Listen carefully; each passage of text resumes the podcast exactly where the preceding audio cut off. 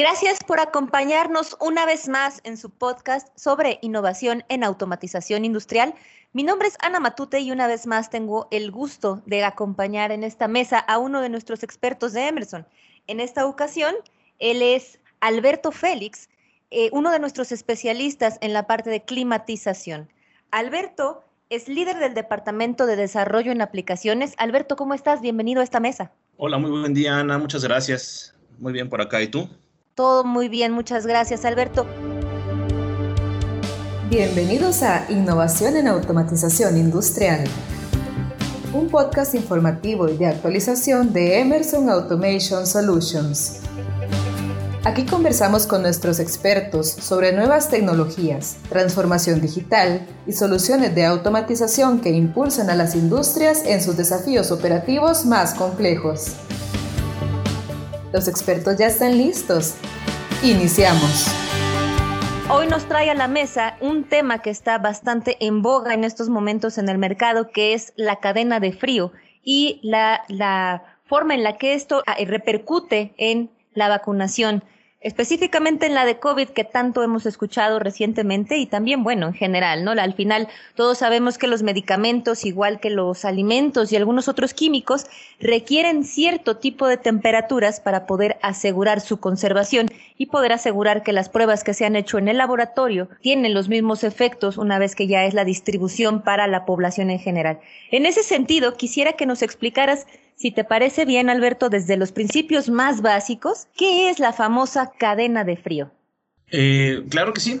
Eh, mira, la cadena de frío tal cual como, como concepto eh, se puede definir como es una cadena de suministro de, temperatura controlada, ¿ok? ¿Qué es esto? Bueno, aplica principalmente, como bien lo comentabas, para, para lo que se conoce como productos perecederos. Pueden ser alimentos, medicamentos, vacunas, etcétera, ¿de acuerdo? Entonces, ¿cuál es la idea de la cadena de frío? Pues obviamente que se garantice que las condiciones de los productos, desde que se fabrican hasta que se reparten y hasta que llegan a, la población, estén en las óptimas condiciones. ¿Y qué es esto? ¿Cuál es este el proceso que, de, la cadena de frío? Pues se produce, se almacena, se transporta, igual llega a otro, eh, se, distribuye, digamos, ya en cada una de las localidades y pues bueno, hasta que llega ya al, al, al usuario final.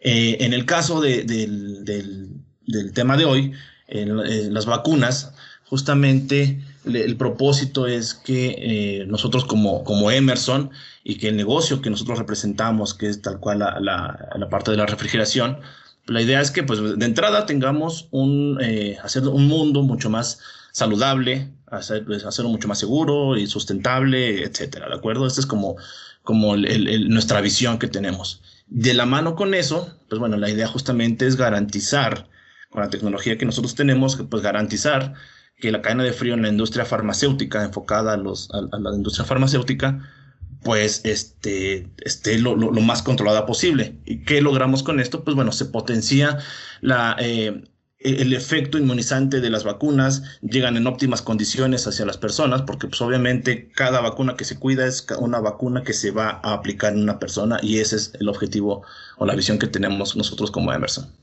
Gracias, Alberto. En todos los medios de todos los países hemos escuchado los últimos meses mucho más frecuentemente estos términos de cadena de frío por todo lo que sucede con la vacunación de COVID.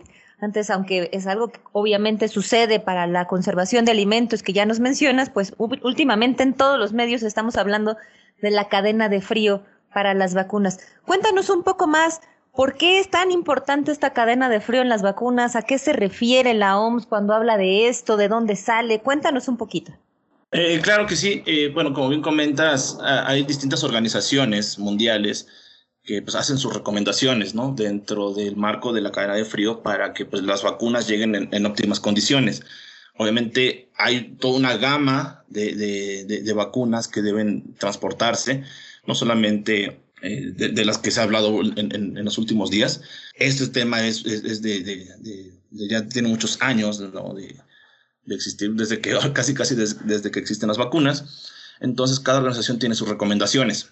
Eh, por ejemplo, como eh, comentábamos, la Organización Mundial de la Salud, eh, digo, a grandes rasgos, maneja, eh, digamos, una serie de, señalizaciones o de etiquetas que se le pueden poner a las vacunas dependiendo del rango de temperaturas en las que éstas deban transportarse y conservarse. Por ejemplo, hay rangos de, temperatura de ultra baja temperatura, lo que se conoce como baja temperatura, eh, que pueden ir hasta los menos 60, menos 70 grados centígrados de ahí nos vamos hacia arriba. Hay otros rangos que son ya de, congelación, otras, otro tipo de vacunas que son de, se conservan en, congelación, que pueden ser entre los menos 25 grados, menos 15 grados centígrados. En refrigeración, hay, otro, otro rango que es en refrigeración, que pueden abarcar ya temperaturas sobre cero, que pueden ser entre 0 y 15 grados, por ejemplo. Y pues obviamente cada uno de estos rangos, repito, lleva sus etiquetas o su, su identificador en las vacunas. Eh, ¿Y de qué depende todo esto? Pues obviamente eh, de la etapa, como comentábamos previamente, de la etapa en la que se encuentra. Si estamos eh, en nuestro laboratorio, lo estamos conservando ahí, lo estamos almacenando ahí, pues lo más recomendable es que estén a menos, bueno, en, ultra baja temperatura o congeladas. Ya conforme se van a ir distribuyendo en, en, el transporte o en los centros de distribución o ya en las clínicas, etcétera, pues bueno, ya puede ir cambiando ese rango de temperaturas y obviamente también depende mucho del tipo de, vacunas que estemos este, manejando. Hay, hay, algún concepto que igual se, puede escuchar mucho que son vacunas liofilizadas, que estas vacunas son, eh, se presentan en polvo y requieren de un elemento para mezclarse justamente antes de la aplicación y pues bueno, también eh, lleva, conlleva ciertas, eh, ciertas condiciones. Entonces, estas son las, las recomendaciones que nos hace la, la Organización Mundial de la Salud para, para la cadena de frío de las vacunas. Oye, qué importante es lo que dices, porque muchas veces estamos escuchando más constantemente sobre el desarrollo de las tecnologías en la vacunación como tal, ¿no? El desarrollo del componente químico más adecuado eh, de esos medicamentos, la, la repetición, digamos, de esa receta para poder masificar las dosis para la población, pero detrás de cada vacuna hay muchísima tecnología, no solo en su fabricación, en su diseño, en su en la inventiva de esa vacuna, sino también en la distribución para poder asegurar que llegue de forma confiable a cada uno de los, de los lugares. En, el caso de, de, México, hablando de esta cadena de frío y de esta distribución, porque dices que cada vacuna, yo intuyo que también depende mucho de, del fabricante, porque vemos ahorita que las de COVID-19 hay varios fabricantes con diferentes vacunas y supondría yo, y aclárame ahí, cada una tendrá condiciones diferentes. ¿Qué retos tenemos eh, en la distribución actualmente? Eh, sí, de, entrada lo que comentas es muy cierto. Eh, cada, fabricante de, vacuna, hablando específicamente del COVID-19, que es, digamos, la misma vacuna, por así decirlo, entre comillas, pero cada fabricante tiene su propio eh, procedimiento, sus propios elementos con los que fabrican esas vacunas, por lo tanto requieren condiciones distintas. Es por eso que las recomendaciones de la Organización Mundial de la Salud abarcan estos escenarios, ¿no? Que a pesar de que es la misma vacuna, o es para el mismo propósito, el etiquetado debe ser muy, muy claro para cada, cada escenario, ¿no? Y en términos de, de, los retos, pues bueno, es, muy importante señalar es que, por ejemplo, de, de, la totalidad de dosis compradas hasta el momento de hoy en, en, México, que son aproximadamente 144 millones de dosis, el 24% de, de esta cantidad requieren de, conservación o de transporte en ultra baja temperatura. Entonces, pues es una cifra un tanto, pues es un cuarto de, de, la totalidad de las dosis. Entonces es una muy buena cifra que hay que tener en cuenta. ¿Y por qué es importante mantener o, señalar lo, de la cana de frío? Porque, pues, por ejemplo, eh, los datos que se, que se manejan en, estos, eh, en estos temas es que, por ejemplo, el 22% del costo total de las vacunas eh, está asociado a las pérdidas ocasionadas en, los escenarios de que la, la cadena de frío se, se rompe o, llegan a perder condiciones. Entonces el 22% del costo de las vacunas está asociado a eso. Eh, otros datos también que en lo personal me parecen un, tanto alarmantes es que cuando se rompe la cadena de frío, el 35% de las vacunas se dañan durante el transporte, que también es una cifra muy, muy alta y el 22% se dañan durante, bueno, en la etapa del, del, almacenaje. Entonces, bueno, el almacenaje en, en, ocasiones ya fijas, digamos ya en almacenes o en centros de distribución, etcétera, ¿no? Entonces, estos datos, pues obviamente el propósito de nosotros es que disminuir, obviamente, y contribuir a que eh, eh, ninguna vacuna se, se, desperdicie, porque pues al final del día una, una, vacuna desperdiciada es una persona que no recibe esa, esa atención de salud, que es algo, algo primordial, ¿no? Para, eh, para nosotros, ¿no? Entonces, por eso es que para Emerson es muy, muy importante participar activamente en, en esta parte de la cadena de frío.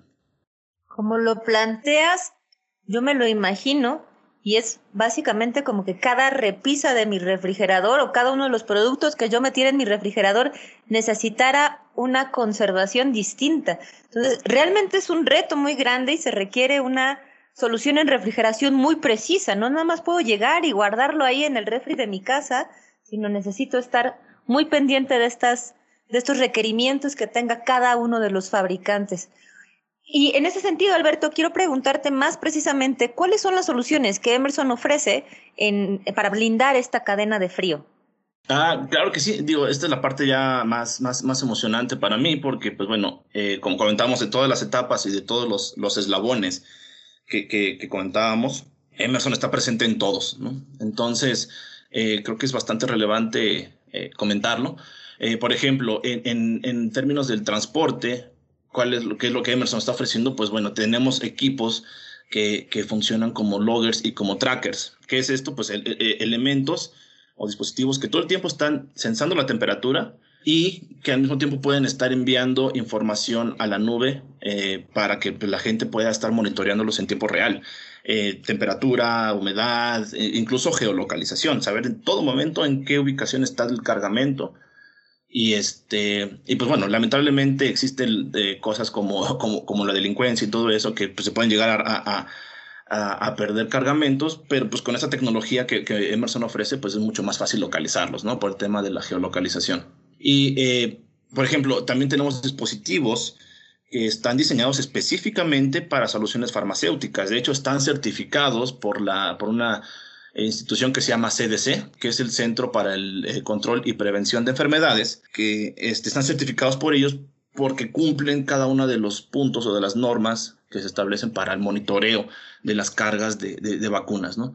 Entonces, creo que también es bastante relevante mencionarlo. Y pues bueno, también eh, contamos, por ejemplo, ya, ya hablando de, de, instalaciones de centros, centros de distribución, laboratorios, en la conservación tal cual en, puntos fijos, eh, pues Emerson tiene dispositivos de control eh, bien, bien robustos, muy, muy bien aplicados en, este tema, como son controles que, que pueden almacenar información, que pueden funcionar o que, tienen la lógica de control para funcionar con respaldos, con, se, le, conoce como redundancia de, control. Entonces, que son como dos elementos que están eh, esperando a, a, entrar en caso de que cualquiera de los dos falle, ¿no? Entonces, ese tipo de sistemas de control, por ejemplo, también eh, compresores, que son tal cual el, alma de un sistema de refrigeración, el corazón de un sistema de refrigeración, los, compresores de Emerson, pues también eh, entran al juego en este tipo de, soluciones. Entonces, creo que eh, todo el, abanico de productos que ofrece Emerson puede aplicarse muy bien en, todo el espectro de la cadena de frío. Muchas gracias, Alberto. Gracias por contarnos un poco de cómo Emerson está detrás de toda esta cadena de frío y todas las soluciones que se tienen para poder asegurar que las vacunas que recibimos y que esperamos recibir muchos de nosotros que aún no hemos sido vacunados lleguen de forma segura y confiable hasta cada uno de nuestros brazos, digamos. Oye, y aprovecho yo para recordarles a toda, a toda nuestra audiencia que Emerson está detrás de mucha de la tecnología, no solo en la parte de cadena de frío, sino mucha de la tecnología en cuanto a dosificación se refiere, por ejemplo, o sea, es decir, detrás de las recetas de las vacunas, pues obviamente hay que tener una dosificación muy precisa y también en el control, en los sistemas de control de las farmacéuticas, también Emerson tiene bastante presencia. Hablaremos de eso en algunos otros episodios. Mientras tanto, Alberto, te agradezco mucho por habernos acompañado eh, y guiado sobre este tema de cadena de frío en el cual el área de Climate Technologies de Emerson tiene tanta experiencia. Muchas gracias por acompañarnos, Alberto.